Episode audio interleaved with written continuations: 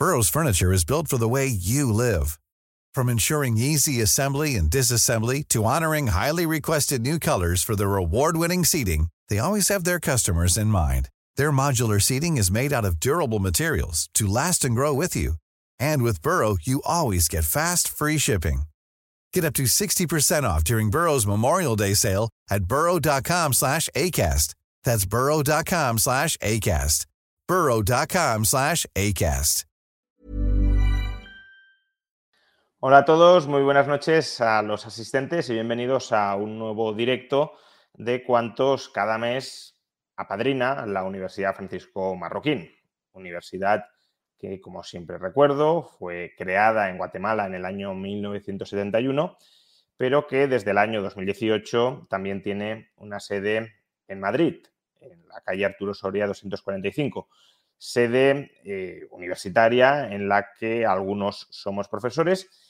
Y es que la Universidad Francisco Marroquín es una universidad que, aparte de bueno, fomentar el aprendizaje de materias y de disciplinas muy diversas, también tiene en su misión la promoción de una sociedad de individuos libres y responsables y como parte de esa misión también eh, el impulso a este tipo de directos en los que hablamos, conversamos con varias personas, cada mes traemos a una, alrededor o sobre temas que afecten a la libertad de los individuos.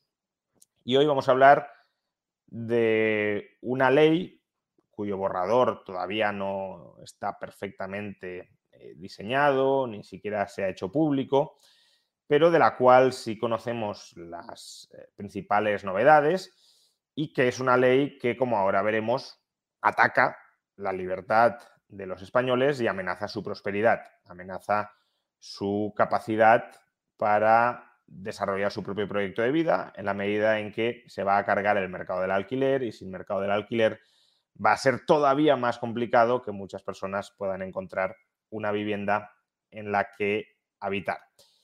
Vamos a hablar, como ya podéis imaginar, sobre la nueva ley de la vivienda en España que ha sido consensuada por PSOE, Podemos, Esquerra Republicana de Cataluña y Bildu. Y para hablar sobre esta nueva ley de la vivienda, cuál es su contenido, qué cambia con respecto a la situación actual, cuáles van a ser sus efectos previsibles y por qué razón van a serlo, hemos traído eh, a dos profesores de la Universidad Francisco Marroquín.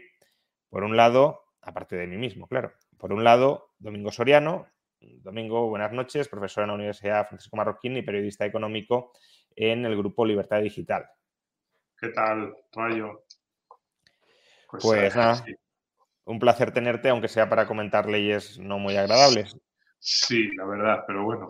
Eh, a ver, yo siempre digo que esto nos da trabajo a los periodistas, aunque sea malo para, el país.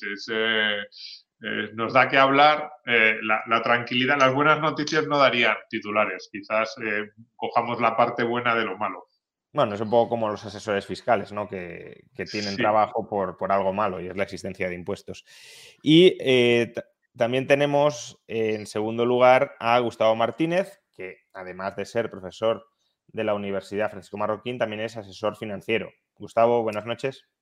Muy buenas noches, Juan, y, muchísimas gracias por traerme a, tu canal. Eh, buenas noches, Domingo. Y bueno, yo también me sumo a, Domingo, ¿no? Yo creo que a los asesores financieros esto nos viene bien también porque obviamente se cierran unas puertas de inversión y se abren otras, ¿no? Bueno, pues también vamos a hablar de ello, de cómo el flujo de capital va a ir de un lado a otro. Bueno, eh, empecemos con la ley de la vivienda. Y la primera eh, pregunta se la voy a lanzar a Domingo porque em, el otro día estábamos en una tertulia, en una tertulia en el radio, y él dijo que a su juicio esta era la peor ley de la legislatura, que decir, no es que haya sido una legislatura especialmente eh, maravillosa en términos legislativos. Incluso tenemos ahora mismo eh, no sé si te referías a la peor ley económica o la peor ley en general, pero tenemos, por ejemplo, también eh, una ley que, casi ha fracturado el gobierno y que ha sido una chapuza absoluta, como es la ley del solo sí es sí. Eh, argumentanos por qué crees que es la peor ley, no sé si de todas o solo de materia económica, pero en cualquier caso la peor de la legislatura. Sí, es verdad, estábamos en la tertulia de Dieter, que es la económica, y yo estaba pensando en términos económicos. Porque este gobierno desde que llegó, em, las grandes leyes, las grandes modificaciones legislativas han sido en la parte esta, bueno, que llaman social, también en la parte institucional, pues no sé, podríamos pensar en lo del delito de sedición, esa especie de carta blanca que han, que han dado en, eh, al, nacionalismo catalán, y bueno, pues eso, sería otro motivo de, discusión. Pero en la parte económica tampoco había, este gobierno no ha aprobado grandes leyes o ha habido grandes novedades. Eh, de hecho, por ejemplo, la reforma laboral, pues bueno, la reforma laboral al final quedó en menos de lo que parecía y fue una cosa, pues, tampoco especialmente grave. La reforma de las pensiones, pues eso más que un cambio diríamos que es una falta de, iniciativa o falta de, compromiso con los problemas reales que hay, ¿no? Un poco echar, dar la patada para adelante y ya está. Y em, en la parte económica, este gobierno yo creo que más que por leyes así que, modifiquen mucho las reglas del juego, se ha, distinguido por, irresponsabilidad. Irresponsabilidad presupuestaria, em, subir todos los impuestos que podía, pero tampoco con grandes novedades eh, fiscales, sino simplemente pues aprovechar la coyuntura, subir aquí y allá.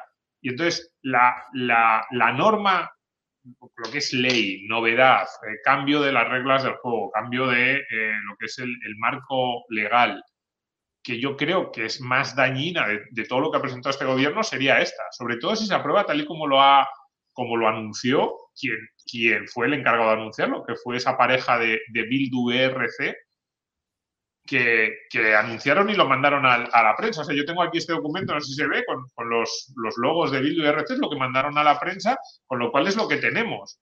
Y, si se aprueba esto, si se aprueba lo que Bildu y RC eh, presentaron, yo creo que efectivamente sería la más peligrosa de las leyes que ha llevado, desde el punto de vista económico, que este gobierno ha puesto, eh, ha, llevado al Parlamento, porque además destrozaría un mercado que es especialmente, bueno, es importante en todos los países, pero yo creo que en España es especialmente importante, también por la estructura de ahorro y patrimonial de los españoles, y lo destrozaría por completo. O sea, yo creo que no sería una ley de decir, bueno, em, hace daño puntualmente. No, no, yo creo que sobre todo en las grandes ciudades eh, el, daño sería brutal y luego ya entraríamos en la segunda derivada, que es esto que decía Gustavo de los inversores, inseguridad jurídica, lo que se eh, lo que España transmitiría en el extranjero. yo creo que sería una ley con muchas derivadas muy peligrosas y que, y que se extenderían en el tiempo.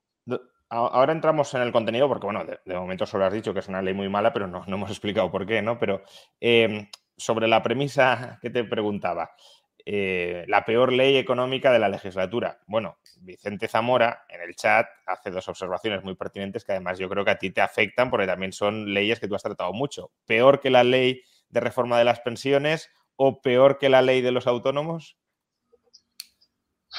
Sí, pero yo creo que sí, fíjate, es que al final, a ver, la, ley de la reforma de las pensiones no es que sea mala o no es que em, lo, que es es un paso más en ese camino de irresponsabilidad presupuestaria absoluta en la que está este gobierno, que es decir, no pienso cuadrar las cuentas, que las cuadre el que venga o que Bruselas me siga prestando dinero, pero no te destroza un mercado. Y la ley de autónomos eh, sí, que yo creo que es lo que ha, en general todo lo que han hecho y sobre todo la parte de las condiciones de autónomos sí que es más grave. al final, bueno, incluso eso, pues al final afecta a un colectivo determinado. Eh, era algo también que si no lo hubiera hecho este gobierno lo hubiera hecho otro porque todos los partidos llevaban en sus programas subirle las cuotas a los autónomos para acercarlas a sus ingresos reales. Yo creo que esto no, yo creo que esto es propio de este gobierno, está en un mercado muy importante, entonces sí, yo si, tuviera que hacer el podium diría que pongo primero esta que esas dos, que tampoco están mal, ¿eh? o sea, así en una legislativa... Eh, bueno, pero, eh, bueno, yo diría más, creo que esta ley ni siquiera es propia de la parte mayoritaria de este gobierno. Es decir, el Partido Socialista en solitario jamás habría aprobado esta ley. Eh, de hecho, tampoco lo olvidemos, el partido, es verdad que luego rectificó, pero el partido que más ha liberalizado los alquileres en la historia de España ha sido el PSOE, con la ley del año 85. Eh, y, lo curioso es que hemos pasado de la liberalización Boyer del año 85 al retorno al franquismo en arrendamientos urbanos del año 64 o incluso de antes. Em, bueno, pero vamos al, contenido. Em, ¿Por qué esta ley es tan mala? Es decir, ¿cuáles son sus principales problemas? Gustavo. Bueno, yo, yo me sumo a Domingo, ¿no? Eh, yo creo que es, la peor ley en tanto en cuanto es la que más vulnera la libertad de la propiedad privada, ¿no? Y es un ataque directo a, la propiedad privada. Y sobre todo que hay una, cosa fundamental, Juan, y es que eh, el 80% del ahorro en este país es ahorro en vivienda y desnudas o dejas eh, al desnudo a aquellas personas que que pretenden protegerse de, la inflación mediante la compra de vivienda, ¿no? No tienen por qué ser viviendas de muy alto standing, viviendas de cualquier tipo. Una familia normal puede eh, almacenar, eh, amasar todo su patrimonio durante toda su vida, decidir protegerse de la inflación comprando un piso de 200.000 euros y ahora de repente ese, ese, valor presente de esa vivienda eh, va a caer, ¿no? Y, y, no solo eso, sino que además no va a poder protegerse contra la inflación, ¿no? Entonces, eh, es una ley muy mala porque además no, termina de, convencer en algunas cosas. Vamos a ver, está cedido a las comunidades autónomas eh, la decisión de si se considera una zona tensionada o no, ¿no? Eh, en última instancia, con lo cual. Pero yo creo que antes de hablar de, la aplicación o delegación, pues hablemos del, contenido, ¿no? Porque, por ejemplo, ¿qué es una zona tensionada o qué relevancia tiene que algo sea una zona tensionada? Es decir, ¿cómo, mm. cómo afecta al mercado del alquiler? Que se decrete zona tensionada, eh, o sea, qué es y, cómo afecta al mercado, ¿no? Antes de, ir así es bueno o es malo que lo apliquen las comunidades autónomas. Sí, estoy de acuerdo. Bueno, una zona tensionada es eh, mediante dos, se puede eh, deducir que es una zona tensionada mediante dos puntos, ¿no? Una es que el, 30% de, no puede superar el alquiler o el precio de la vivienda, el 30% o el precio de la hipoteca, el 30% de, los, de la suma de los ingresos de esa zona en cuestión, o un 3% por encima del IPC de los últimos eh, cinco años. ¿no? eso es lo que se considera una zona tensionada. Después, aparte de que eh, sea una zona tensionada o no, tenemos que distinguir entre grandes propietarios y pequeños propietarios. Los pequeños propietarios tienen que hacer una especie de, de, rollover, o sea, una subrogación, eh, una, del arrendatario. Es decir, el arrendador no puede alquilar eh, la vivienda, a no ser que sea a un precio que ya lo alquiló eh, anteriormente. Pero es que además eh, la, protección contra la inflación es nula porque ahora mismo que ya está en, marcha, te protege, bueno, te sube, puede subir al alquiler un 2% como máximo, en el año 2024 un 3% y a partir del 2025 un índice que todavía no sabemos cómo va a funcionar y con lo cual no sabemos qué tipo de rendimientos reales negativos puede, puede proporcionar al, al, inversor, ¿no? Entonces esto eh, obviamente va a producir una, depresión en la oferta, ¿no? O sea, por, eh, explicitarlo, ¿no? Es decir, em, los alquileres, la revalorización de los alquileres ya lleva varios años congelada en España desde la pandemia. Primero se vendió como una cuestión social por las circunstancias extraordinarias, pero año tras año se ha ido prorrogando la congelación, especialmente también con el estallido inflacionista para que no se revalorizaran los alquileres tanto como el IPC. Em, pero claro, eso ha supuesto que los arrendadores han perdido poder adquisitivo en la medida en que sus eh, rentas de alquiler han aumentado menos, bastante menos que la inflación. Y lo que se pretende ahora, cuando ya esta ley esté en plena aplicación, es convertir en estructural que los arrendadores pierdan poder adquisitivo. Porque, por un lado, se anula la libertad de pactos entre las partes para determinar en función de qué índice o de qué indicador se revaloriza eh, los alquileres.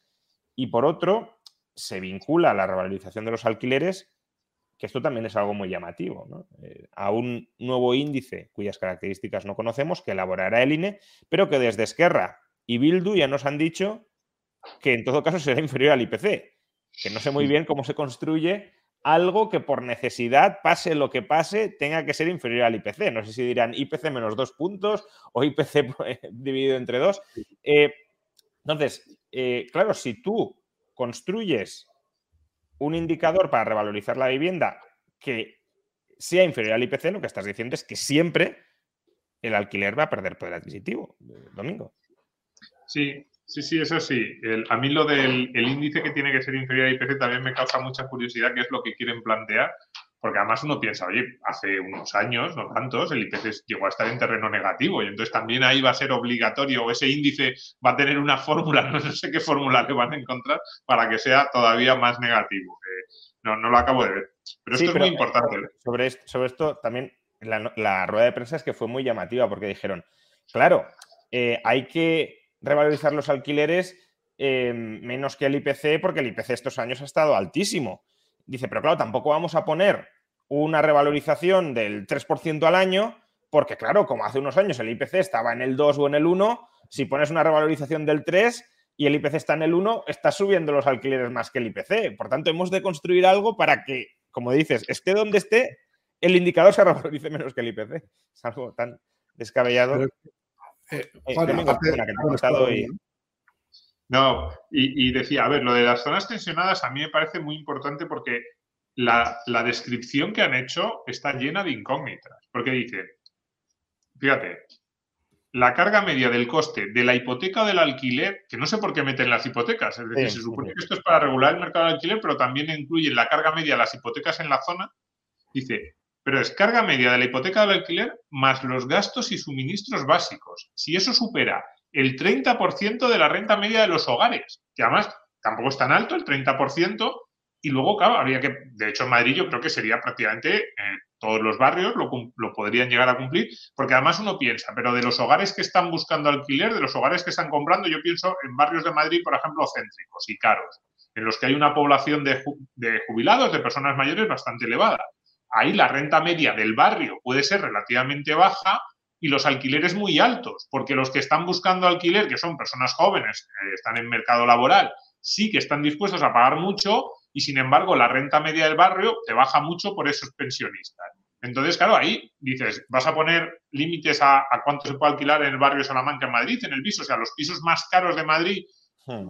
que solo compiten por ellos, compiten entre comillas, personas de altísimo poder adquisitivo van a tener restricciones en cuanto a o cómo se negocian los contratos, porque si se supone que esto es para, eh, no sé, solucionar los problemas de las personas con, menos renta, pues probablemente esos barrios a lo mejor deberían quedar excluidos. Y sin embargo, con la cuenta tal y como se plantea, este primero de los requisitos, que además son requisitos que tienen que ser uno u otro, o sea, no tienen que ser los dos a la vez, con cual que se cumpla uno de los dos ya vale, y este que supere el 30% de la renta media el coste medio de la hipoteca o del alquiler. Yo creo, sinceramente, que en las grandes ciudades me, cuesta pensar en zonas que no vayan a cumplir este, eh, este, requisito. Hace, hace un año, año y pico, ESADE publicó justamente un, análisis sobre eh, qué zonas de Madrid o de Barcelona cumplirían con el requisito de que el, alquiler promedio de la zona represente el 30% del ingreso medio de esa zona. Y lo que decían es que en Madrid eh, prácticamente todos los barrios estaban en, ese, en, esa franja. Los sabía que estaban por debajo y que por tanto no cumplían el indicador de zona tensionada. Había otros muchos que estaban por encima. Casualmente eran los, bueno, casualmente no, eran los barrios con menor eh, renta per cápita, precisamente por lo que comentas, Domingo, porque, claro, la, renta te baja mucho y a poco que te suba el alquiler, aunque sea un alquiler más bajo que en zonas eh, más céntricas, pues ya te desborda el, el 30%. Pero claro, es que este eh, cálculo se hizo sin incluir el gasto de suministros y sin incluir el 30% de la hipoteca. Entonces, claro, al final, como tenemos un abanico tan amplio, ya, ya decían en el informe que casi todos los barrios estaban ahí, ahí, pues ya si incluimos suministros o, las hipotecas, que es otro criterio aparte, pues probablemente todos o casi todos estén ahí. Y además es que, eh, tal como lo explicaron, mm, casi cualquier, o sea, eh, este 30% no se exige con respecto a alguna zona concreta. Puede ser eh, un área censal, puede ser un municipio, puede ser toda la comunidad autónoma. Entonces, eh, aunque haya una zona pequeña donde no se cumpla, si se cumple en el conjunto del municipio, se puede declarar todo ello, incluida esa zona del municipio en la que no se cumple. O si se cumple en toda la comunidad autónoma, pero no en determinados municipios de la comunidad autónoma, no sé, imaginemos municipios muy ricos de Madrid donde casi no se alquila y donde, bueno, pues el 30% del alquiler no sea eh, el 30% de la renta per cápita. Si en la comunidad de Madrid se cumple en toda ella, se puede declarar también zona tensionada ese municipio en el que no se cumple. Entonces, bueno, ese es un requisito. Y el otro eh, es, bueno, no sé si lo queréis explicar vosotros o... Sí, eh, bueno, y el otro es... Sí, lo digo, Gustavo. No, dale, dale, dale, dale tu domingo. No, pues el otro es que el precio de compra o alquiler de la vivienda no haya aumentado al menos tres puntos por encima del IPC en los cinco años anteriores. Y yo, de nuevo, tampoco he, oído una explicación sobre qué significa esto. Es decir, no sé si tres puntos a lo largo de los cinco años, es decir, si el acumulado del IPC son 20 puntos, sería a partir de 23 puntos, o si son tres puntos anuales, que bueno, eso sería más complicado, aunque también podría darse. Pero es que el, texto de lo que nos han dado a nosotros no, no veo una explicación clara.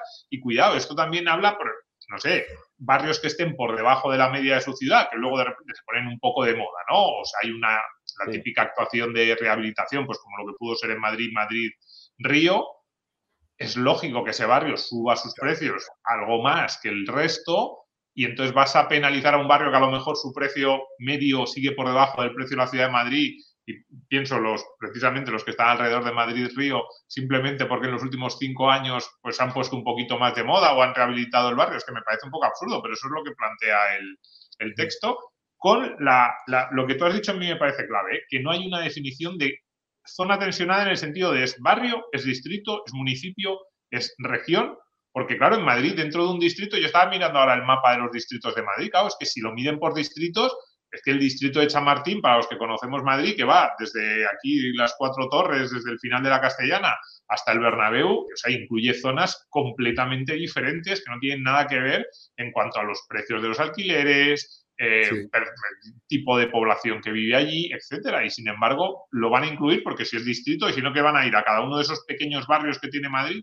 No, o sea, en, teoría, la unidad más pequeña es el censo electoral, las áreas censales, pero es que eh, es lo que digo, pueden, eh, o sea, si en un área censal, que es muy pequeñita, es colegio electoral, digamos, se da esa, esa, característica, en ese área, ese área censal ya se puede declarar zona tensionada. Pero es que si se da en un barrio, en lugar de en el área censal, o en un municipio, o en la autonomía en su conjunto, ya puedes declarar la autonomía en su conjunto, la ciudad en su conjunto, el barrio en su conjunto, el distrito en su conjunto, la zona censal en su conjunto. Con lo cual, al final, si hay un político que quiere declarar eh, zonas tensionadas, grandes extensiones de, su autonomía, de su municipio, eh, lo va a poder conseguir, porque si no da en un lado, se dará en el otro y si no en el de más allá y retorcerás las cifras para que se pueda hacer. Pero es que además, Juan, es que el problema que tiene la vivienda es un problema de oferta, con lo cual, ¿sí me oyes? Sí, sí, sí, te escucho, te escucho. Eh, pero, o sea, a lo que quería ir es, vale, ya hemos dicho que es zona tensionada, pero ¿qué implicaciones tiene que se decrete algo zona tensionada? Porque lo que hemos dicho antes de que el alquiler se desvincula del IPC, eso no es para las zonas tensionadas, eso es para todo el mundo, sea zona tensionada o no sea zona tensionada. Entonces, ¿qué, qué, cuál es la gravedad añadida de que un político decida declarar un territorio, zona tensionada, en función de las características anteriores que hemos mencionado? Bueno, pues si, si eres eh, pequeño propietario o eres gran propietario, hay una distinción, ¿no? Es, bueno, considerar primero gran propietario eh, a la familia que tiene cinco propiedades, independientemente del precio, con lo cual puedes tener cinco propiedades de 500.000 euros y te afecta igual que una persona que tenga 6 millones de euros de patrimonio, con lo eso, eso ya empieza a... Es un buen punto, ¿no? Quiero decir, porque... es inevidente, aparte que una persona que tenga medio millón de euros es que no tendría ni que tributar por el impuesto del patrimonio, ¿no? Con lo cual... No, pero bueno, pero a lo que me refiero es, claro, tú puedes tener cinco casas de 200.000 euros y tienes un patrimonio de un millón de euros y luego uno puede tener dos casas de 4 millones de euros eh, y ese es pequeño propietario y en cambio el primero que tiene cinco casas ya es gran propietario. Por, ese, por eso hay, hay una, una, ineficiencia clara, pero es que luego, además, el, gran propietario, a mí lo que me preocupa es cómo van a, a crear ese índice de, eh, al cual te vas a indexar que está por debajo del IPC. Eso está lleno de, de, lagunas porque además no tiene ningún tipo de sentido económico. Y luego el índice... para todos, ¿eh? no solo para grandes propietarios o zonas tensionadas. o sea, todo el mundo que tenga una vivienda en propiedad, que tenga muy claro que no le van a permitir con esta ley vincular la evolución de su alquiler al, IPC o a cualquier otro indicador. Será el indicador por debajo del IPC que cree que vaya a crear el gobierno. Pero claro, las zonas tensionadas, esto todavía es peor, ¿no? Sí. A mí la, duda que me surge, Juan, es, eh, bueno, la duda que me surge, no, yo lo tengo claro, ¿no? Desde el punto de vista de la valoración, eh, bueno, una, propiedad inmobiliaria se, valora de, varias maneras, pero el método más común es el, eh, el método de comparación, que no es otra cosa que coger la casa de tu vecino aproximadamente, ver que es parecida y aplicarle un coeficiente de homogeneización. Eh, y luego eh, está muy relacionado con el método de, rentas, ¿no? O el método de actual, eh, el, clásico eh, método de valoración de empresas, ¿no? que no es otra cosa que descontar flujos de caja y traerlos al presente. ¿Cómo valoras una vivienda así? Pues muy sencillo, ¿no? Eh, estimas cuánto te puede rentar por el alquiler, la, caja que puede dar esa vivienda neta y, te la traes al presente, ¿no? Entonces, la, la, pregunta es, claro, los propietarios que en su día compraron no tendrían en cuenta muchos de ellos porque eh, bueno, pues por ignorancia, por lo que fuera, no tendrían en cuenta este riesgo regulatorio, con lo cual les estás condenando a perder eh, dinero por una compra que ya han realizado, ¿no? Eh, entonces, claro, los nuevos propietarios o las personas, los nuevos inversores que quieran comprar vivienda, desde luego van a tener que incorporar en sus, en sus riesgos, en su yield, al actualizar esas rentas futuras, ese riesgo regulatorio y, y eso va a impulsar a la baja el precio de la vivienda, con lo que va, con lo que va a deprimir la oferta ¿no? en, aquellos territorios donde, donde se realice. Y claro, en un país donde el 80% de los, de los individuos que componen el país ahorran en vivienda e intentan, em, al margen de su, de su renta, intentan protegerse en el negocio inmobiliario, en el real estate, les estás condenando, les estás dejando completamente desnudos, porque no es lo mismo protegerse en bolsa que protegerse en vivienda. Protegerse en bolsa requiere unos conocimientos, requiere un estudio, requiere un coste de oportunidad, requiere unos años de inversión eh, que no tienes eh, con, la, con, la, vivienda. Y, ahora mismo has dejado desnudo a, los ahorradores. Entonces, eh, a mí mm, la medida me preocupa mm, bastante en ese sentido, ¿no? Luego, iremos al, tema de, cómo va a cambiar o cómo puede afectar a, las estrategias inversoras de los particulares, pero sigamos con la idea de, zona tensionada y las implicaciones, pero antes Agustín López dice, ¿la ley dice expresamente que tiene que ser menor que el IPC o puede colar un igual al IPC? Hombre, el tema es que la ley no dice nada porque no, han pasado todavía el texto, ¿no? Como decía Domingo, lo que sabemos es lo que han contado los portavoces de Bildu y de Esquerra y el portavoz de Bildu sí hizo mucho hincapié no fue simplemente una afirmación lateral, auxiliar, irrelevante, sino que se recreó en la idea de que sería siempre inferior al IPC. Eh, luego ya veremos qué sale. Igual al final aprobaron una ley que liberaliza el mercado inmobiliario, pero no parece que, sea el caso. Eh, entonces, bueno, Domingo, eh, como digo, la revalorización de los alquileres por debajo del IPC será para todos los inmuebles, estén donde estén, pero ¿qué eh, ¿qué especialidad o qué característica, qué gravedad adicional hay en que un inmueble se encuentre en una zona tensionada? Claro. Esto fíjate si será importante que es la primera frase del documento. El documento que mandaron RC a los periodistas, la primera frase es esa. Serán regulados todos los alquileres en áreas tensionadas en todos los casos.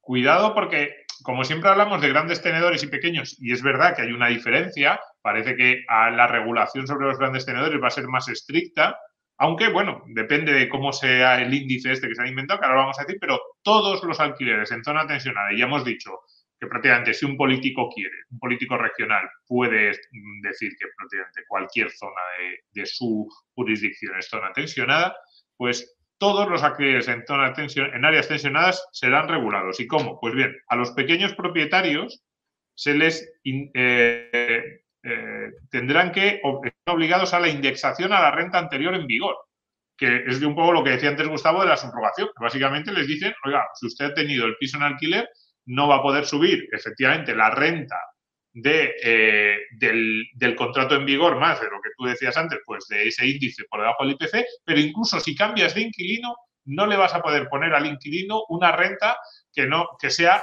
no sé qué porcentaje, porque eso no, no lo, yo creo que no lo han terminado de aclarar, pero que, se, que sea una referencia de la renta que estabas cobrando al inquilino previo, con lo cual es que incluso cambiando de inquilino, incluso, eh, eh, bueno, pues dejando la casa vacía, no ha quedado claro cuánto tiempo tendría que pasar para que la casa se suponga que es nueva, nueva en el sentido de que no estaba alquilado previamente. Claro, si han pasado dos años, ¿te pueden permitir poner un nuevo precio o, cuánto tiempo tienen que pasar? ¿10, 15, 20? Esto no, no queda claro.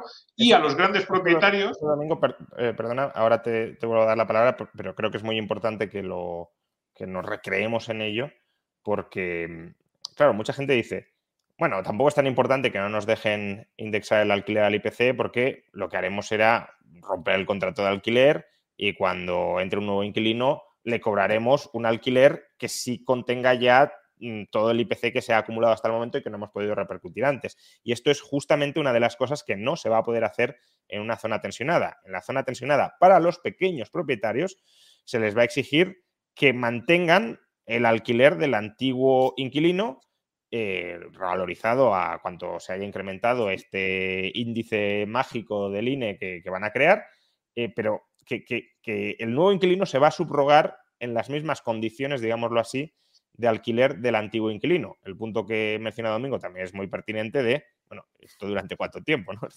aquí la vinculación puede ser de 15, 20, 30 años, eh, si, si, la última vez que alquilé fue hace 30 años. Em, pero bueno, dejando de lado esta laguna, eh, lo cierto es que eh, una vez pones un alquiler, ese alquiler ya se mantiene sin edie mientras esté en la zona tensionada. Y si no se sale nunca de la zona tensionada, lo que va a suceder es que ese alquiler va a ir perdiendo poder adquisitivo, poder adquisitivo, poder adquisitivo y poder adquisitivo. Claro, se supone que después de deteriorar tanto los alquileres durante tanto tiempo, en algún momento se saldrá de la definición de zona tensionada. Pero mientras no se salga, pérdida continuada de, de poder adquisitivo del arrendador.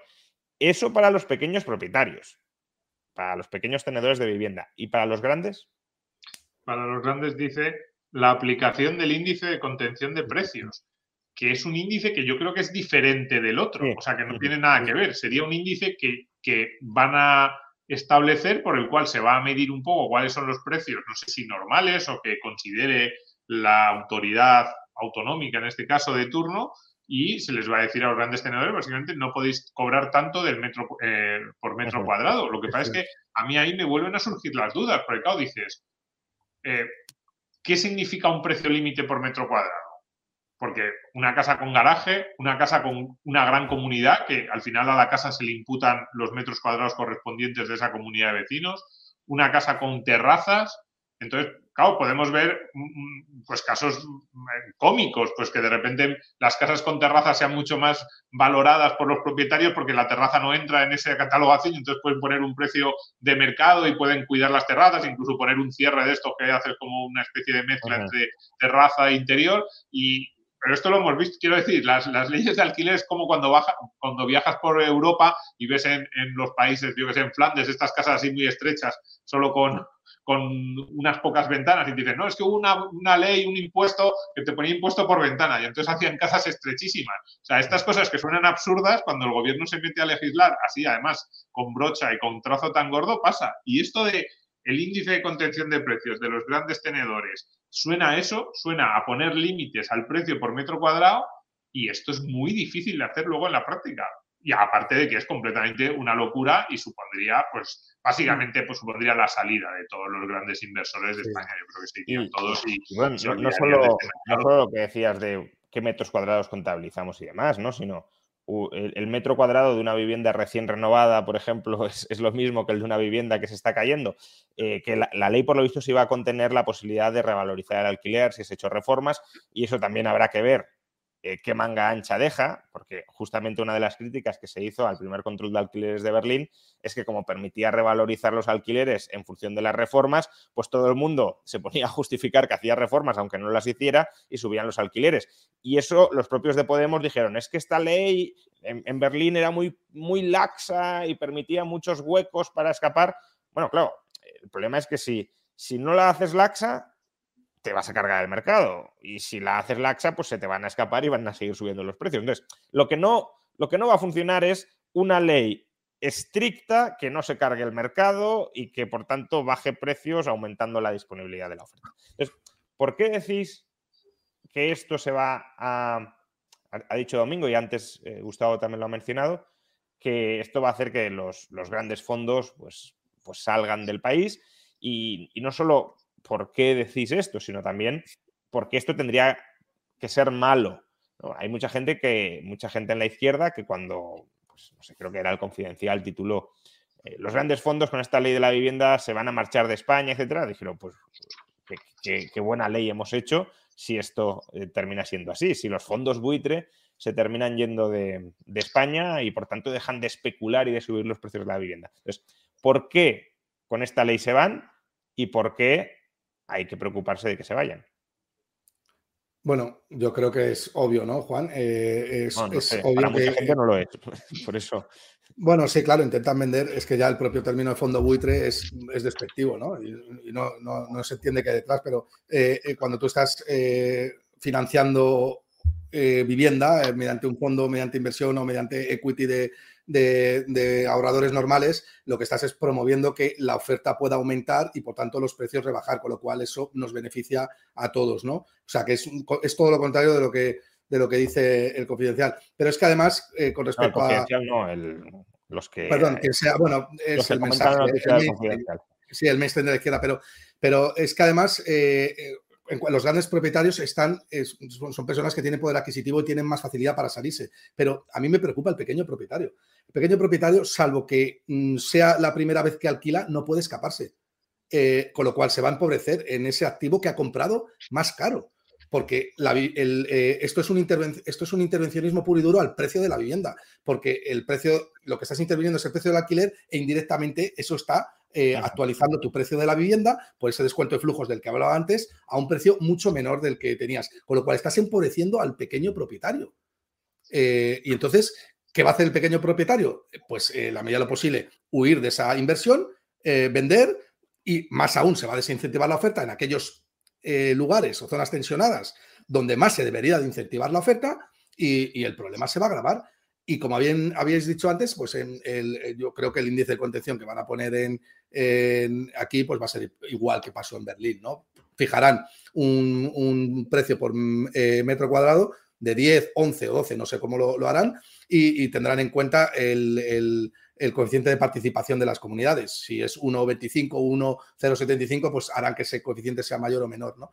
Eh, pero al final el, el gran propietario es el que tiene mayores salidas el que más eh, capital tiene, el que más eh, recursos tiene para poder volver a reinventarse y, reinvertir esa inversión y poder asumir pérdidas, pero el pequeño propietario no va a poder asumir pérdidas y le vas a meter un rejonazo un 20% a su único activo eh, protector de inflación. Eso es lo que a mí me, preocupa, ¿no?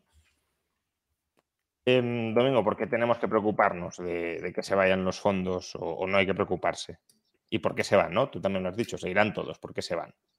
Sí, bueno, a ver, se van a ir porque básicamente les impides manejar su inversión con, ya no digo con un mínimo de libertad, sino que es que prácticamente no les dejas ninguna herramienta. Al final, alquilar una casa tampoco es una cosa muy complicada ni, ni que implique como muchas variables. Básicamente es encontrar un inquilino, poner un precio y, bueno, pues eh, hacer las eh, obras de mejora que necesite la casa. Con lo cual, si les limitas por completo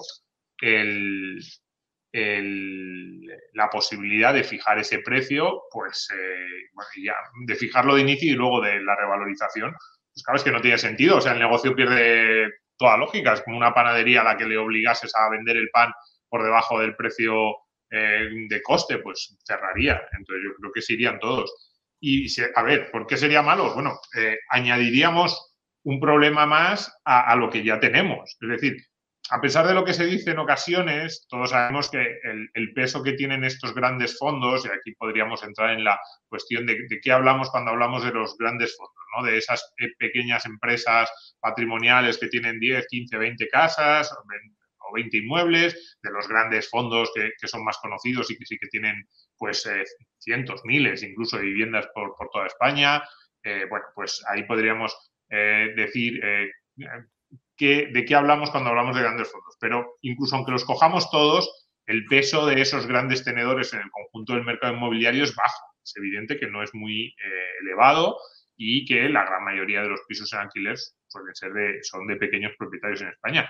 Pero si ya tienes un problema de oferta, se te va probablemente el elemento más dinámico de la oferta, probablemente el elemento que más entra en los lugares, en, vamos a coger el lenguaje de gobierno, las zonas tensionadas que más ágiles a la hora de eh, mm, rehabilitar, buscar eh, eh, nuevos pisos, reformar, que está más pendiente del mercado. Al final el pequeño propietario pues tiene una casa que muchas veces viene, pues la compró hace tiempo, la tiene ahí, está pendiente evidentemente si el barrio se revaloriza o no, pero no está al día como están estos, estos profesionales para saber, oye, tenemos que empezar a invertir en tal ciudad, tenemos que poner, sacar vivienda en alquiler en tal ciudad, en esta ciudad se están revalorizando los precios. Entonces, más allá del peso, que es menor del que a veces se, eh, se intuye detrás de los discursos políticos, que parece que es que esta gente puede mover los precios de alquiler de toda España y no es así, salvo en unas pocas zonas su peso es relativamente pequeño, pero es que son los que más hacen porque no te ocurra precisamente lo que esta ley quiere luchar, que es que te suban los precios en determinadas zonas o los que más ágiles son para tratar de poner nueva oferta en esos lugares, con lo cual sería pues, pues muy grave. Y desde luego la imagen que la, la imagen que transmitiría España yo creo que sería como una especie de añadido. Eh, si, si estos fondos se te van y empiezan a y se transmite la sensación de que España no es un país con seguridad jurídica, eh, sería muy, muy dañino. Pero además me gustaría hacer una pregunta, Juan, Domingo. Bueno, una, una, cosa que me pasa por la cabeza, ¿no? Las, eh, ¿Cómo se concede la nueva financiación? Eh, porque los bancos tendrán que incorporar en los tipos de interés que esos colaterales o esas, eh, que la vivienda puede caer de precio a futuro por riesgo regulatorio, ¿no? Con lo cual las condiciones de, de financiación para la compra de vivienda mm, pueden, pueden, pueden endurecerse, ¿no? Bueno, si es para vivienda para alquilar, desde luego, sí, sin duda. Sí. Em, entonces, estáis diciendo que eh, si estos fondos se van, eh, pues al final a lo que estamos renunciando es a un mercado del alquiler más profesionalizado. Al final estos fondos lo que hacen es profesionalizar el alquiler. Em, con las ventajas y con las desventajas personales que yo pueda acarrear. Es decir, obviamente uno podría preferir, preferir tener un arrendador que esté totalmente descuidado y que se le olvide a veces revalorizar el alquiler o que no esté muy pendiente de si pagas o de si no, o de que puedas establecer una relación personal con él y si un mes no pagas, pues te diga no pasa nada, paga el mes siguiente, pero de la misma manera eh, eso también tiene efectos negativos en, pues yo no reinvierto en el inmueble, yo no invierto en desarrollar nuevos eh, inmuebles para el alquiler, eh, si no tengo necesidad económica y tengo un piso vacío, pues a lo mejor no lo alquilo durante algunos años. Claro, esto los fondos no tiene ningún sentido que lo hagan porque lo que quieren es maximizar la rentabilidad y si tienen inmuebles vacíos que pueden alquilar a altos precios, pues están perdiendo rentabilidad, aunque no la necesiten en un sentido eh, genérico de sus directivos que vayan a cobrar lo mismo si los alquilan o no, pero buscan maximizar la rentabilidad. Entonces, se está renunciando a este tramo profesionalizado del mercado del alquiler y se está volviendo a un alquiler más amateur, pero además maltratando a estos arrendadores que son los que se van a quedar porque les vas a ir mermando el poder adquisitivo de sus, de sus, eh, de sus inversiones inmobiliarias. Entonces, si esto sucede, como estamos diciendo, es decir, eh, bueno, antes de esto, porque además la ley tiene otras medidas, nos estamos centrando en la erosión de la rentabilidad real por el lado de eh, no revalorización del alquiler al, ritmo al que se diluye el valor de la moneda. Pero, ¿qué otras medidas impactan también en la rentabilidad o en el riesgo? al final, rentabilidad y riesgo es lo que determina, ese binomio es lo que determina la decisión del inversor. ¿Qué otras medidas de esta ley afectan o a la rentabilidad o al riesgo de la inversión inmobiliaria? Bueno, eh, Domingo. No, no, bueno, yo, favor. Bueno, yo más que, eh, no sé si eh, dentro de las medidas, que yo creo que ya afectan bastante al riesgo, sobre todo que hay un problema de un riesgo judicial, ¿no? O regulación, ¿no? Seguridad, inseguridad judicial. ¿Quién te dice a ti, ahora te meten esta ley y mañana no te meten otra que te dice, mira, es que ni siquiera vas a indexar eh, este índice al 2 o 3%. El problema está en que tú ya no tienes libertad para fijar el precio y eh, cuando suben los precios es porque hay un problema de oferta, reducción de oferta o hay una demanda eh, muy alta, con lo cual esto va a, por algún lado tiene que salir. Si tú no discriminas por precios, tienes que discriminar por otra cosa. Sí, pero me, quería referir sobre todo, pues, por ejemplo, a la prohibición de repercutir al contrato del alquiler otros, otros gastos que ah. asume el propietario y que puede decidir asumir el propietario, pero que en ocasiones se le pueden traspasar al inquilino como parte del precio del alquiler. Pues la comunidad, la tasa de basura, el IBI, etcétera. O de otra medida que. When you're ready to pop the question, the last thing you want to do is second guess the ring. At Bluenile.com, you can design a one of a kind ring with the ease and convenience of shopping online. Choose your diamond and setting. When you find the one, you'll get it delivered right to your door. Go to Bluenile.com and use promo code LISTEN to get $50 off your purchase of $500 or more. That's code LISTEN at Bluenile.com for $50 off your purchase. Bluenile.com code LISTEN. Hey, I'm Ryan Reynolds. At Mint Mobile, we like to do the opposite of what Big Wireless does. They charge you a lot, we charge you a little. So naturally, when they announced they'd be raising their prices due to inflation, we decided to deflate our prices due to not hating you. That's right. We're cutting the price of Mint Unlimited from $30 a month to just $15 a month. Give it a try at mintmobile.com slash switch. $45 upfront for three months plus taxes and fees. Promo for new customers for limited time. Unlimited more than 40 gigabytes per month. Slows. Full terms at mintmobile.com. Planning for your next trip? Elevate your travel style with Quince. Quince has all the jet-setting essentials you'll want for your next getaway, like European linen, premium luggage options, buttery soft Italian leather bags, and so much more. And it's all priced at 50 to 80% less than similar brands. Plus, Quince only works with factories that use safe and ethical manufacturing practices. Pack your bags with high-quality essentials you'll be wearing for vacations to come with Quince. Go to quince.com slash trip for free shipping and 365-day returns. Domingo también en esta tertulia dijo que casi era la que más le preocupaba de todas, incluso más que, que la de la erosión del poder adquisitivo de la renta, que es la indefensión frente a los desahucios en caso de impago del alquiler, eh, lo cual obviamente impacta de lleno en el riesgo de, de alquilar si eh, te dejan de pagar y no puedes eh, desahuciarlos. Entonces, eh, Domingo, por ejemplo, háblanos de esto último, que tú, Sí, lo que tú mí, le tanta importancia. A mí, a ver, a mí lo que más me preocupa, es verdad que hasta ahora estamos hablando solo sobre los precios y las rentas y me parece muy gordo, muy importante, pero todavía más, todavía más me preocupa la parte de los desahucios. O sea, a mí la parte de los desahucios cuando la leí dije, no me puedo creer que esto, que como tú decías antes, ¿no? Que el PSOE vaya con esto, llega un momento en el que dices, si es que van con todo, hay, hay, dices, no, no sé por, si, por qué sigo confiando en que hay una parte sensata en el PSOE, pero sí que dicen, hombre, no, hay, hay límites que no pasarán, y si, lo de los, si, si, la parte de los desahucios aprueba tal y como lo han explicado Esquerra y Bildu, es la, una auténtica locura. Porque lo que dicen ¿Por, es por que qué? ¿Por qué? Dinos, dinos.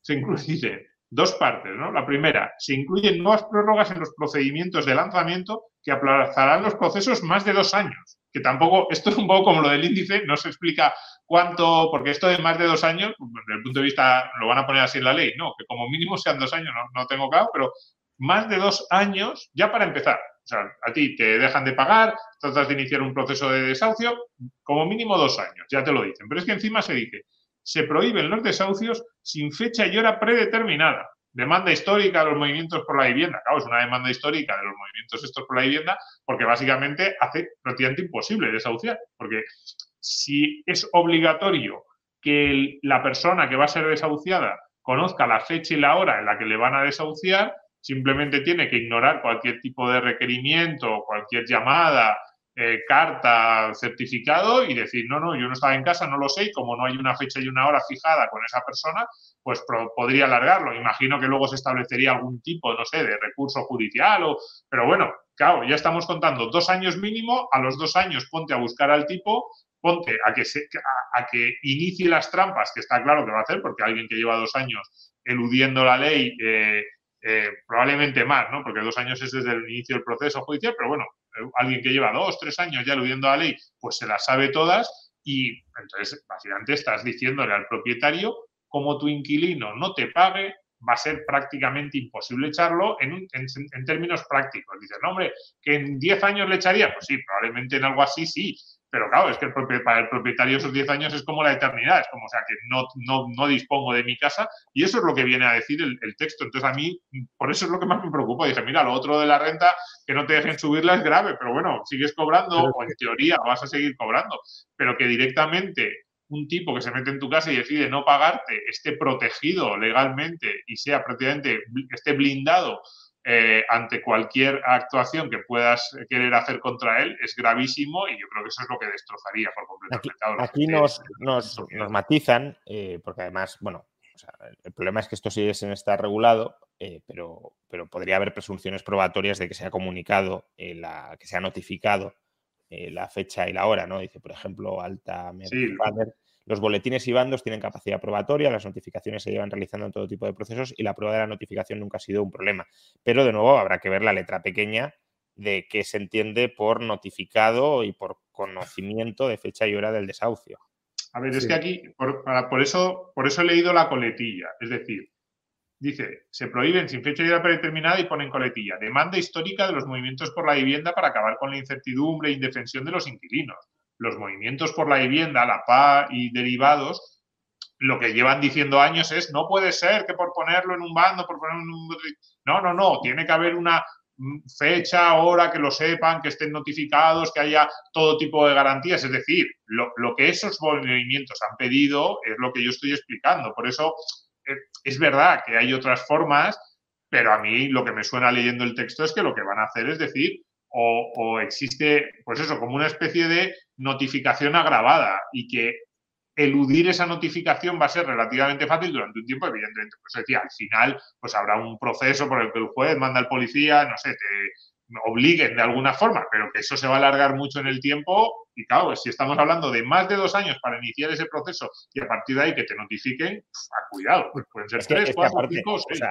si son, aunque solo sean tres o cuatro años, si estamos hablando de tres o cuatro años sin cobrar el alquiler, pues claro, tú una vez dejas de pagar, si ya no quieres pagar, pues mm, no pagas en tres o cuatro años. O al revés, que habrá que ver cómo se regulariza esto. Claro, ¿no? Empiezas a pagar al cabo de tres o cuatro años y, veremos si se condona todo lo previo, si no, etcétera. Pero bueno, em, en cualquier caso, si, pierdes tres o cuatro años de, alquiler, claro, eso es una rentabilidad gigantesca que ya de la que te has desprendido y, que pues erosiona todo, todo el promedio de rentabilidad a, a medio largo plazo, ¿no? Entonces, si hay una caída de la rentabilidad tan fuerte como aquella de la que estamos hablando, es decir, hay eh, erosión del alquiler en términos reales.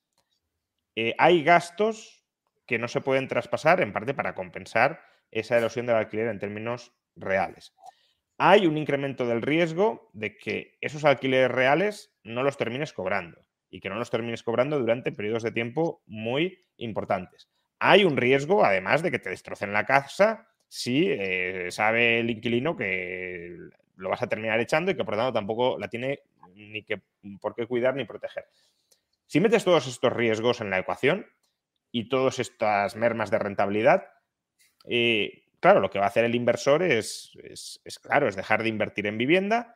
Algunos dicen, bueno, pero es que las viviendas que hay son las que hay. Sí, las que hay son las que hay hoy, pero para que las que hay hoy, que son insuficientes, pero para las que hay hoy, se mantengan en el estado en el que eh, están hoy, tienes que reinvertir en vivienda. Y ese flujo de reinversión se va a paralizar. Y si se paraliza, lo que vas a hacer es, de alguna manera, restablecer la rentabilidad que debería, que debería tener la vivienda, pero por hundimiento del valor del principal. Es decir, yo gano una, un menor e ingreso por alquiler, pero como la vivienda vale menos, la rentabilidad vivienda depreciada, alquiler, se va a mantener donde debía mantenerse. Pero eso es deteriorar el valor de las casas. O sea, deteriorar la calidad de las casas, perdón.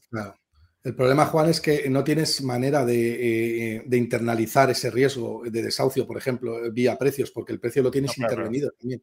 Claro, el, lo vas a tener vía hundimiento del valor de las casas, por ahí sí. Claro, Claro, pero para los actuales propietarios lo que has hecho es eh, eh, eh, quitarle su, renta. no, no, para los que compren, para los que compren no, pero para los que están hoy sí, obviamente. Claro, pero los que compren ahora tampoco lo van a hacer para invertir. En todo caso, bueno, a lo mejor esperan que esa ley se, mm, disuelva más adelante y, es como comprar un futuro, ¿no? Esperas que la ley se disuelva más adelante y, eso le dé un, subidón a las casas, pero a priori el riesgo ya lo van a tener internalizado. El problema es que eh, los propietarios de ahora los dejas completamente desnudos. Esos ya no tienen salvación. Y, coyunturalmente. Y si no se invierte en vivienda, e insisto que no se invierte en vivienda significa eh, deterioro progresivo del stock actual de vivienda y no incremento del stock actual de vivienda para satisfacer la, alta demanda de vivienda, em, ¿qué se va a hacer con ese capital? Porque dentro del mercado inmobiliario, por ejemplo, yo me planteo esto creo que no se ha comentado nada en, la ley de la vivienda, pero una alternativa lógica que veo que pueden emplear muchos propietarios de vivienda para minimizar el golpe es volcarse todavía más en el alquiler vacacional, porque el alquiler vacacional, eh, mientras lo permitas, que a lo mejor pues el siguiente paso ya es prohibirlo definitivamente, pero mientras lo permitas, pues no te somete a todos estos inconvenientes. y, locales también, o, otro tipo de activos eh, inmobiliarios que no estén O, reconvertirlo en, en, vivienda locales, claro, o, buscar la manera en cómo eh, eh, huir de esa excesiva regulación, ¿no? Eso sí estás, si te quedas dentro del real estate, pero lo normal es que. Claro, claro. Sí, luego vamos con las alternativas, ¿no? Pero incluso dentro del real estate, una serie de alquiler vacacional. No sé, Domingo. Sí, alquiler vacacional o locales, o convertir viviendas a locales. Sí, a ver, estaban comentando antes en el foro que yo no lo había visto, esa parte de la declaración que, el, portavoz de Bildu dijo expresamente que aquí no se iba a regular el, alquiler vacacional y que se iba a dejar para la próxima legislatura. yo es verdad, yo fue una de las cosas que estuve mirando en los documentos, en las, bueno, en las declaraciones y no había visto ninguna mención. Si eso es así, pues evidentemente, hasta que ocurra eso, eh, puede ser una salida. Pero para mí el problema es que incluso aunque no se apruebe la ley, yo creo que ya todo esto de lo que estamos hablando va a tener efectos negativos. Es decir, el, inversor tradicional en inmuebles, en vivienda, es un inversor muy conservador en todos los sentidos, es una inversión muy a largo plazo que necesita mucha estabilidad. Entonces, que todo el ruido, es decir, el hecho de que estemos teniendo este directo y que en los medios eh, llevemos hablando una semana eh, o cuatro o cinco días ya de esto, yo creo que ya hace daño al mercado y hay mucha gente que dice, cuidado, espérate, no sé si merece la pena invertir en España, incluso aunque el próximo gobierno no lo haga, dice, ya, pero a ver si van a volver estos, que fíjate los planes que tenían. Entonces, en ese sentido, ya genera dudas. Y esto sí que afecta al vacacional, aunque es una opción. ¿eh? Que, tal como lo has dicho, parece que, como dice a veces el gobierno, que estemos aquí alimentando el pánico, los medios de comunicación o los canales. No, no, estamos hablando de esto porque es una de las leyes más importantes de la legislatura, incluso para sus propios promotores, que también han dicho que van a poner patas arriba al mercado del alquiler, que van a conseguir que la vivienda deje de ser una mercancía y se convierta en un derecho. Por tanto, eh, no es como en otros ámbitos que el gobierno puede decir, estáis generando alarmismo por lo que va a suceder y en realidad no tiene tanta importancia y estáis atacando el buen nombre de la marca España al resto del mundo. No, no, no. Aquí quienes le dan importancia a esto y por lo que es malo darle importancia son los propios miembros del. Claro, es que ahí a mí me gustaría hacer un apunte muy rápido. Por, ejemplo, con esto que decíamos antes sobre las notificaciones, cómo serían, si va a haber trampa escondida o si van a poder seguir siendo como hasta ahora las notificaciones. Es verdad que yo en cada una de las líneas que leo de, del documento y de los, las presentaciones y, y de las ruedas de prensa, las declaraciones que han hecho, lo interpreto de la peor manera posible en parte, eso es verdad, o, yo a veces pienso, bueno, pues esto a lo mejor podría interpretarse, pero es que, a ver, aquí ya entramos un poco en, una cuestión parte política.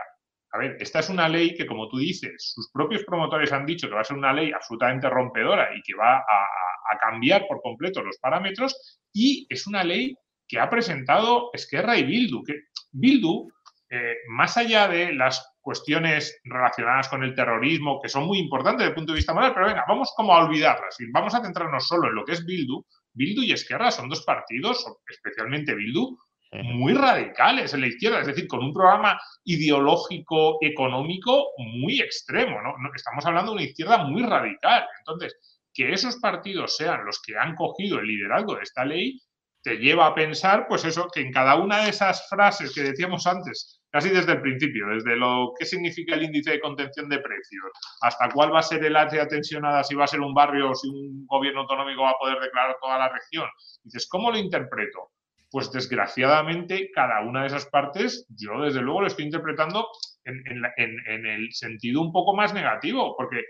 Te lleva a pensar así quién lo está presentando, incluso el lenguaje. Por eso decía antes esto, lo de la coletilla de demanda histórica de los colectivos de movimientos por la vivienda. Es que las demandas históricas de esos movimientos a los que se refiere Bildu, y todos tenemos en la cabeza qué tipo de movimientos eh, eh, por la vivienda se refiere Bildu, han presentado demandas que básicamente eran prohibir los desahucios y que nunca se pueda echar a nadie de su casa eh, si alguien estima que está en una situación de vulnerabilidad, que además con unos criterios muy laxos. Entonces, claro, dices, pues no tengo otra forma de interpretarlo. es así. y bueno, pues. aparte aquí, yo, distinguiría dos, dos, cosas, ¿no? Una cosa es alarmismo sobre las consecuencias de la ley, que uno podría decir que lo estamos generando eh, si no coincide en cuál va a ser nuestro, o sea, si no coincide en nuestro juicio sobre cuáles van a ser las consecuencias, pero claro, si se nos dice que estamos haciendo alarmismo por cómo estamos describiendo la ley, pues eso estamos describiendo la ley tal como la han descrito sus promotores y si lo quieres en algunos puntos de ambigüedad, como dice Domingo, eh, aproximando la interpretación a las reivindicaciones históricas del movimiento más de izquierdas. Bueno, si eso, si esas interpretaciones y esa textualidad de algunas declaraciones de sus promotores son alarmistas, pues entonces es que hay que hay motivos para alarmarse por la ley, según los propios que dicen que esto es alarmismo, ¿no?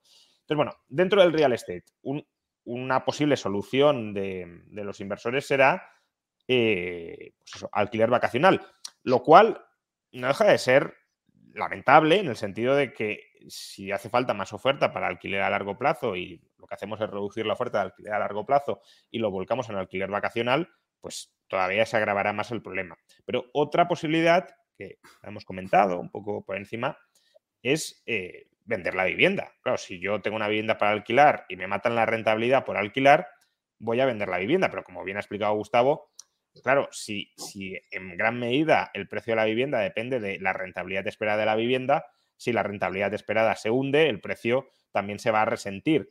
Quizá no de manera estrictamente proporcional, porque hay gente que compra vivienda no para alquilarla y no está pensando en la rentabilidad implícita de la vivienda, pero sí, sí va a afectar. Pero claro, según mucha gente, pues entonces tampoco pasa nada, porque si se dejan de alquilar y se venden, pues los que habrían alquilado comprarán. Pero esto es eh, tan sencillo, es decir, todo el mundo que está alquilando tiene capacidad para comprar y todo el que compra, compra necesariamente para residir, para ser vivienda habitual, o pueden comprar para tener una segunda vivienda, por ejemplo, en Madrid, para pasar los fines de semana o para pasar el verano. Bueno, Madrid el verano a lo mejor no, pero en otras partes de España eh, probablemente sí. No, bueno, pero es que, Juan, es que ahí no eliminas el riesgo regulatorio por ningún lado. O sea, si hay una. No, no, pero no pensemos en, términos de rentabilidad, sino en términos de habitabilidad. Es decir, eh, claro, el, razonamiento es. Em, si tú te cargas el mercado del alquiler, va a haber menos casas en alquiler. Por tanto, la gente lo tendrá más complicado para encontrar una vivienda en la que residir. Pero claro, si te lo cargas y eso provoca que las viviendas que se alquilaban se vendan, pues los mismos que habrían alquilado ahora comprarán y habitarán las mismas casas. Pero lo que estoy diciendo es, eh, al final, la, la persona que alquila es la misma que puede comprar. Y segundo, el que compra es siempre personas que compran para residir como vivienda habitual, lo pueden comprar como segunda residencia y por tanto reducir la oferta efectiva para esos jóvenes que hoy en día eh, acceden a una vivienda alquilando y que no pueden acceder a ella comprando o que no accederán a ella eh, como, como, como, propietarios. Bueno, primero, Juan, que eh, hay que asumir que un propietario quiera desprenderse de una vivienda con un, con un descuento un 40% o un 30%, lo que pueda eh, caer. Pero en el caso de que eh, eso pasara, tampoco podemos asumir que haya una demanda potencial para esa, eh, para una vivienda que tiene un riesgo regulatorio y al margen de que lo vayas a alquilar o no y que se te puede meter un ocupa, no puedes echarlo o, otras cosas. Y además que hay muchísima gente cada vez más que prefiere vivir de alquiler y invertir en su propia vida, en su propio negocio o, no incurrir los costes de oportunidad de riesgo regulatorio tan fuerte de la vivienda. Con lo cual, para mí, asumir esas hipótesis me parece demasiado ostentoso, ¿no? O sea, no, o sea, tampoco es. O sea, eh, a ver, si, si compras. Entiendo, por dónde vas. Si compras no como un activo que rentabilizar, sino que es decir, no como una mercancía, ¿no? Lo que dice el gobierno, sino que compras para vivir en ella, pues hombre, te da igual si hay riesgo regulatorio o no, porque yo, en mi casa particular no la voy a alquilar, por tanto me da igual si hay riesgo de si la puedo alquilar o no. Pero el tema es, el, el comprador de vivienda no tiene por qué ser el, joven estudiante que está accediendo a un piso de alquiler. El comprador de vivienda puede ser, pues no sé, un venezolano que se quiere mudar a España o que quiere tener una segunda residencia en Madrid. Y claro, si, si los pequeños propietarios españoles o los fondos que sacaban viviendas al mercado del alquiler para que los alquilara la gente que no podía comprar, porque muchas veces si alquilas es porque no puedes comprar, porque no tienes ahorro suficiente para obtener una hipoteca. No digo que sean todos los casos. Hay gente que alquila porque, como decía Gustavo, eh, pues, eh, considera que es más rentable alquilar frente a comprar, no inmovilizar así el capital. Pero eh, la, gente, la gente que no puede comprar, y hay mucha que no puede comprar hoy por hoy, sobre todo población joven, solo tiene la vía de alquilar. Y si sustituyes vivienda en régimen de alquiler por vivienda a la venta, eso va a cerrar el acceso a la vivienda a un grupo poblacional muy grande. y, no va a ser ese grupo poblacional el que compre, va a poder comprar pues otras personas que no la quieran sacar en alquiler o que la quieran sacar en alquiler comprando muy barata para alquilarla. Pero si no la pueden comprar muy barata, se comprará pues eso, como una segunda residencia o como, eh, o como eh, una tercera incluso. A mí, a mí, me genera dudas lo que pasaría con esta ley en el mercado de compra-venta. Por una parte está claro que habría una parte de oferta que se desplazaría de alquiler a venta, por otra parte, habría implicaciones en nuevas promociones, que claro, eso también, o sea, tienes mm. nueva oferta, pues gente que la tiene alquilada que te vende, pero se deprime la oferta por la parte de nuevas promociones. Y no hablo solo de nuevas promociones de grandes construcciones, sino también reformas, eh, bueno, ese tipo de, de, oferta. Probablemente habría constructores que saldrían, que se dedicarían a otros sectores.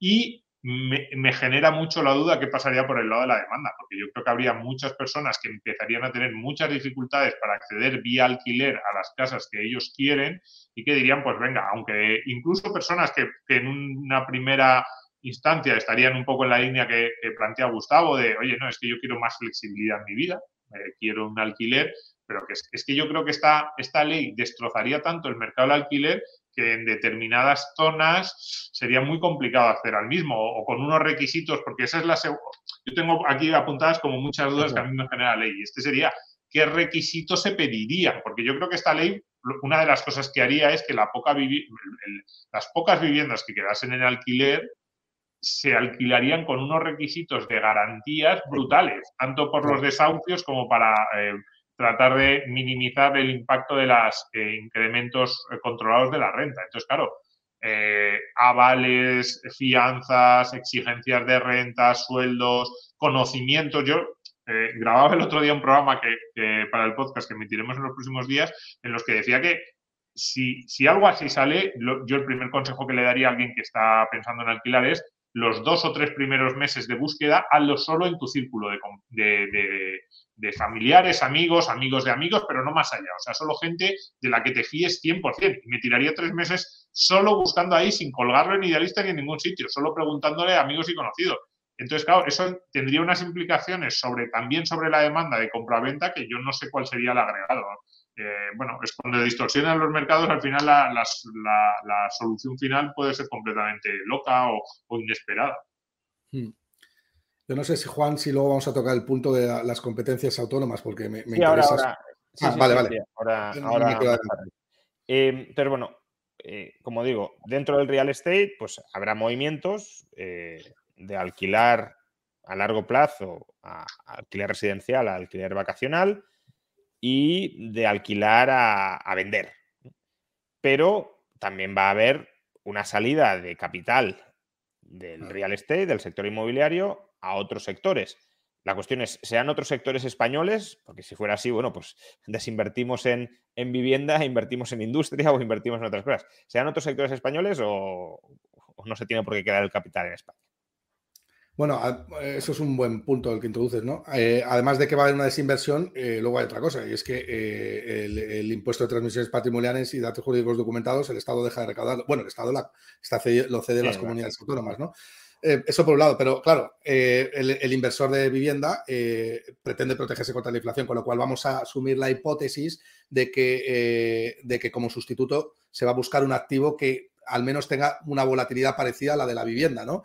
Entonces, ¿dónde irán a, a buscar estos estos inversores a dónde irán a protegerse? Pues probablemente a la renta fija, ¿no? Y por supuesto no van a ir a, eh, no tienen por qué ir a bonos españoles, pueden ir perfectamente a financiar a Estados Unidos, eh, aunque tenga un riesgo de tipo de visa, pero pueden financiar a, United Kingdom, pueden financiar a Italia, pueden financiar a Alemania, eh, en fin, que lo que es, cabe o parece lógico pensar es que va a haber una huida de flujo de capitales fuera de España, que además, quién sabe, si no están regulando mucho eh, la vivienda no se vayan a meter con, otro, con otros activos ¿no? en España. ¿no? Es, lo que hablábamos un poco antes de la inseguridad jurídica, se traslada al resto de, activos. ¿no? Y lo hemos visto eh, con la tasa Tobin, ¿no? Como, como, ha, habido flujos de capitales que han huido y, es probable que lo volvamos a ver con el alquiler aquí, ¿no? Y mm, vamos ahora con el tema de las autonomías. Em, porque además esto también puede tener implicaciones en, los diferenciales de inversión entre comunidades autónomas, pero ahora iremos a ello. Eh, esta ley, gran parte de esta ley, solo se aplicará en la medida en que las autonomías quieran aplicarla.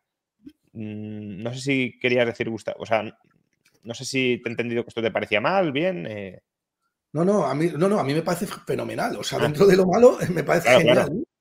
Porque, claro, pero ahí es donde podemos aquí hablar mucho de que hay unas ineficiencias terribles, porque en las comunidades autónomas que apliquen la ley de manera más laxa o, traten de, eh, o sean más liberales, como Madrid, por ejemplo, no van a declarar, eh, no van a tener ningún incentivo a declarar zona tensionada en ningún lado de Madrid. Yo estoy seguro de que eso va a provocar eh, mucha, que, que Madrid va a importar, como lo viene haciendo tradicionalmente en otros sectores, va a importar mucha riqueza de otras comunidades autónomas que van a ver perjudicado cómo eh, sus ciudadanos no solamente se están empobreciendo en términos de que ellos han invertido en viviendas que ahora van a caer, sino que además se van eh, a, dejar de recaudar el impuesto de transmisiones patrimoniales ¿no? Eh, y el impuesto de actos jurídicos documentados, que es un impuesto que se encarga de recaudar el Estado, pero que está cedido a las comunidades autónomas. Con lo cual, mm, bueno, yo creo que eso va a ampliar la ventaja competitiva de ciudades liberales con respecto a ciudades más reguladas, ¿no? Sí, a ver, a mí lo que me genera... Con el, sí, sí, sí, estoy convencido de que eso ocurriría. Es decir, algunas zonas de España que ya hemos visto en los últimos años, bueno, se habla de Madrid, se está hablando mucho de Málaga y de algunas zonas, eh, bueno, pues Málaga yo creo que es la que más titulares se ha llevado porque efectivamente pues está atrayendo eh, inversiones, habitantes que a lo mejor en otros momentos pues hubieran ido pues, probablemente a Cataluña, zona de Barcelona, pues eh, podrían verse beneficiar. Lo que pasa es que ahí, con el tema de eh, las comunidades autónomas, a mí me surge una duda y es qué harían los propietarios en el caso, en algunas de estas comunidades autónomas. Porque claro, si tú tienes esta ley a escala nacional que habilita a un gobierno autonómico nuevo a aplicarla, puedes tener mucho miedo a que te cambien el gobierno autonómico y empieces a tener límites. Es decir, a mí, por ejemplo, yo tenía que apuntar una duda existencial, casi iba a decir, que relacionada con esta ley es, no me creo, que es verdad, esto hay que decirlo, en el texto no viene, pero no me creo que no se vaya a poner, si, si tú apruebas esto, no me creo que no se vaya a poner ninguna condición en el primer precio del alquiler. Que es verdad que parece que solo a los grandes tenedores se les pondría, pero claro, lo que decíamos antes, alguien que ponga una vivienda nueva puede poner el precio que le dé la gana. ¿Cuánto tiempo tiene que estar vacía una vivienda para que se considere nueva en, el sentido de nueva para alquilar? Y en ese sentido, si no se regula nada para ese primer precio, una persona que ponga una vivienda en alquiler en Madrid dentro de un par de años, por ejemplo, y que sepa que dos años después hay unas elecciones autonómicas, mm, ¿se va a proteger ese propietario? No, a mí no me parecería irracional decir, bueno, pues me intento proteger subiendo un poquito ese primer precio, eh, de nuevo, son esas consecuencias inesperadas de las normas que son muy difíciles de anticipar cuánto van a ser, si mucho o poco, pero que no me extrañaría. Y me gustaría ver si no habría, o sea, yo estoy convencido de que si esta ley se aprueba y este gobierno y esta coalición de legislatura se mantiene, como lo que ocurriría en las ciudades en las que se aplicasen esos límites es que la poca oferta en alquiler que habría sería bastante cara, o sea, lo siguiente podría ser una, algo para contener ese primer precio similar a lo que hemos visto antes de los grandes tenedores, porque es que además si no la ley se les iba a quedar coja. Lo que pasa es que eh, aquí se puede dar una casuística bastante llamativa y es, eh, esta ley se va a aprobar en los próximos meses, en 40 días hay elecciones autonómicas, si las encuestas aciertan, que bueno, ya lo veremos, va a haber un vuelco en varias comunidades autónomas donde pasará de gobernar el PSOE a gobernar el PP con Vox. Creo que en ninguna encuesta se plantea que ninguna autonomía del PP eh, va a caer de manos del PSOE y en cambio sí que autonomías del PSOE pueden caer del lado del PP. Em, y el PP ha dicho, ya veremos si lo cumple, eh, ya veremos, que no va a aplicar la ley. Con lo cual nos podemos encontrar con que esta ley no se aplica en la mayor parte del país después de que haya sido aprobada. ¿Hasta qué punto el gobierno está jugando con esto? Bueno, claro. Porque, estábamos diciendo, en, el PSOE nadie se atreverá a aprobar esta ley porque sería catastrófico eh, para los fondos y hay una parte del PSOE que es responsable o que está atada con Europa y que por tanto em, pues Europa no va a dejar que aplique tonterías. Pero claro, al final el escenario que tenemos es, eh, esta ley se va a aprobar, pero no se va a aplicar en la mayor parte de España, muy probablemente, y en seis o siete meses, si el PSOE, que esto ya sí que es mucho suponer, pero si el PSOE no revalidara en el gobierno central, le dejas la patata caliente al gobierno del PP para que se cargue esta ley y para ya tener montada la campaña en la calle y en la oposición de ustedes quieren mercantilizar la vivienda, etcétera. Pero a lo mejor a los inversores en el inmobiliario esta ley, al menos en la mayor parte de España, no les termina afectando en absolutamente nada. Pero. Salvo, salvo lo que hemos eso dice mucho de la ley. y todo esto, pero, pero a efectos. Yo no lo creo, pero bueno, deja, el domingo habla primero. Eh. No, que esto es así, lo que pasa es que esto dice mucho. O sea, una ley que algunos de sus defensores la, o de los defensores del gobierno te vienen a decir, bueno, a lo mejor no se aplica ya en sí mismo, habla mucho sobre el gobierno, sobre, la, sobre cómo legisla, eh, incluso sobre algunos de sus aliados o su, no sé, es, muy marciano, pero es verdad. A ver, da, hay un punto en esta ley, o sea, a mí la, parte que más me tranquiliza, es verdad, he dicho que esto es una locura, claro, yo tengo que comentar lo que, lo que nos mandan a los periodistas y, lo que se supone que han, bueno, que supone, no, lo que han presentado los que se supone que son los, los que han eh, llevado la iniciativa en, esta, en esta cuestión, ¿no? Pero es verdad que la parte que me tranquiliza en esta ley es que, uno, eh, lo de las comunidades autónomas da la sensación, porque además también en eso, igual que decíamos que interpretamos a Esquerra y a Bildu en todo, en, en, lo mal que, en lo locos que están, en mi opinión, en la la parte de las propuestas económicas, también me resultaría muy raro que Esquerra y Bildu hicieran una ley centralizadora. Yo creo que va a ser una ley que va a dejar mucho margen a las comunidades autónomas. Entonces, en ese sentido, nos tranquiliza. Y luego la segunda parte es lo que tú dices. Esta es una ley que ahora va a entrar el procedimiento legislativo, tampoco queda tanta legislatura. Hoy ya se publicaba que el PNV estaba enfadado con el PSOE, que hay partes del PSOE que están diciendo que no se pueden aprobar algunas cosas ya sabemos que este gobierno de la mm, propaganda o del anuncio a luego lo que finalmente se publica hay muchísimo trayecto, tanto de diferencia en el texto como de tiempo que transcurre. Entonces, a mí no me extrañaría que fuera un poco lo que tú estás diciendo, ¿eh? que, que, o no se quiere aprobar o se quiere aprobar en el último minuto de la, de la legislatura, que lo que se quiere es hacer ruido durante esta pre-campaña porque ellos creen que en determinados feudos les puede venir bien para las, eh, para las autonómicas y municipales y que luego, pues bueno, pues ya veremos lo que sacamos de aquí o cómo vamos interpretando cada uno de los puntos, pero ahora mismo nos, nos conviene sacarla. Eh, a lo mejor es porque nos queremos eh, tranquilizar, pero es verdad que algo de eso sí que se intuye, en, viendo incluso cómo se han comportado los diferentes miembros del gobierno. Pienso en ese sector más del PSOE o más de Nadia Calviño en el gobierno, que durante años han estado paralizando cosas que eran hasta más suaves que esto y que de repente ahora es como, bueno, sí, venga, que jueguen un poco, que, hablen estos de Bildu y de Esquerra, que a lo mejor les viene bien para sacar unos votos en las municipales. Em, aparte, la ley puede tener la ventaja, si se termina aprobando, de, ilustrar los efectos de dos modelos distintos de vivienda, ¿no? Es decir, cómo marchitan aquellas eh, ciudades donde se aplique esta ley y cómo siguen creciendo y se sigue impulsando, sigue emigrando gente y sigue invirtiéndose en ciudades o en regiones donde, donde se aplique. Pero bueno, desarrollando el razonamiento anterior, al final, ¿cuáles son las zonas más calientes del país? Pues eh, Madrid, Andalucía, Cataluña, Comunidad Valenciana, Baleares y, País Vasco. Pues Madrid y Andalucía ya gobierna el PP, no parece que vaya a cambiar. Comunidad Valenciana parece que puede cambiar, Baleares parece que puede cambiar Cataluña no va a cambiar y ahí sí se va a aplicar y será el desastre que termina, vamos, que lleva siendo toda la intervención de precios durante los últimos años. Eh, y en País Vasco veremos qué hace el PNV, que tampoco está, está muy claro.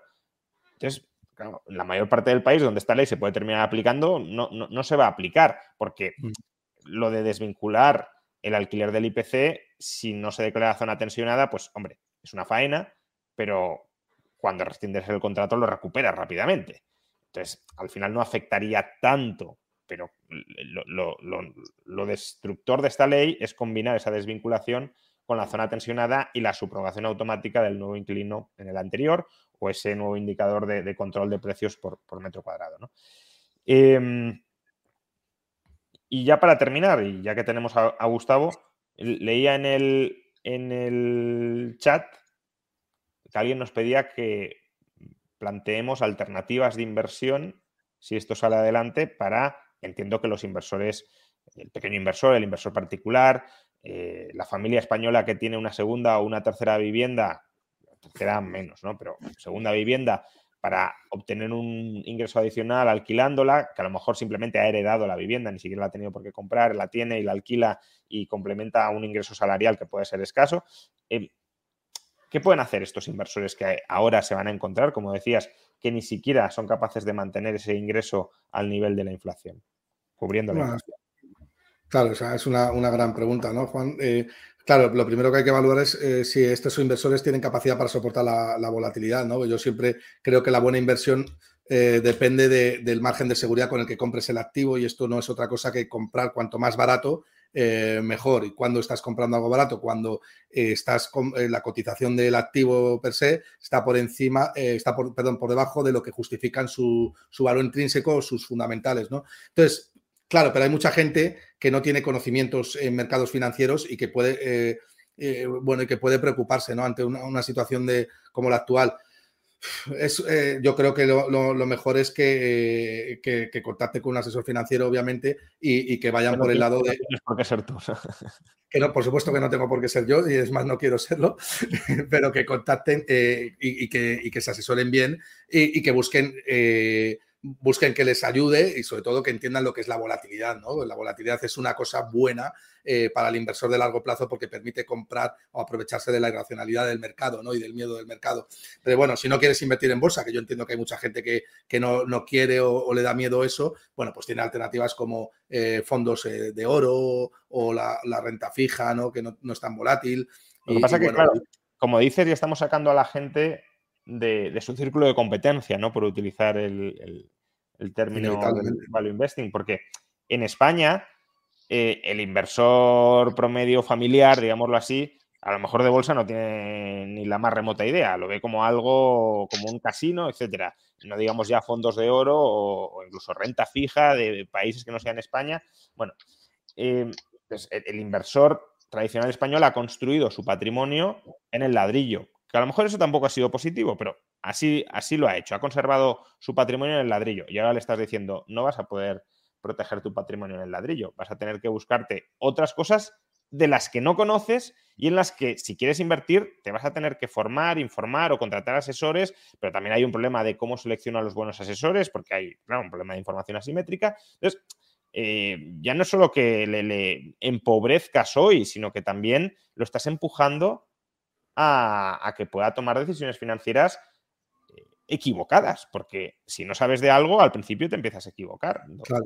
Y, además es que hay un punto fundamental, Juan Ramón, y es que eh, la vivienda es un bien fácil de valorar. Eh, vamos, si tú te vas a la calle y entras en cinco puestos distintos, mm, el charcutero, el, eh, el frutero o el del bar, te van a dar un proxy muy, muy, muy, muy claro de cuánto vale una vivienda de 100 metros en la Castellana al lado de Santiago Bernabéu. Seguro que eh, los cinco te dicen entre 600, 700, 800 mil euros. Eso en bolsa es difícil eh, valorar bien porque necesitas tener unos conocimientos y, un tiempo y una experiencia, ¿no? Eh, pero bueno, mira, no hay mal que por bien no venga. A lo mejor eso fuerza a, mucha gente a, formarse, ¿no? Pero a priori es un en España tenemos... Es como tirarlo a la piscina, ¿no?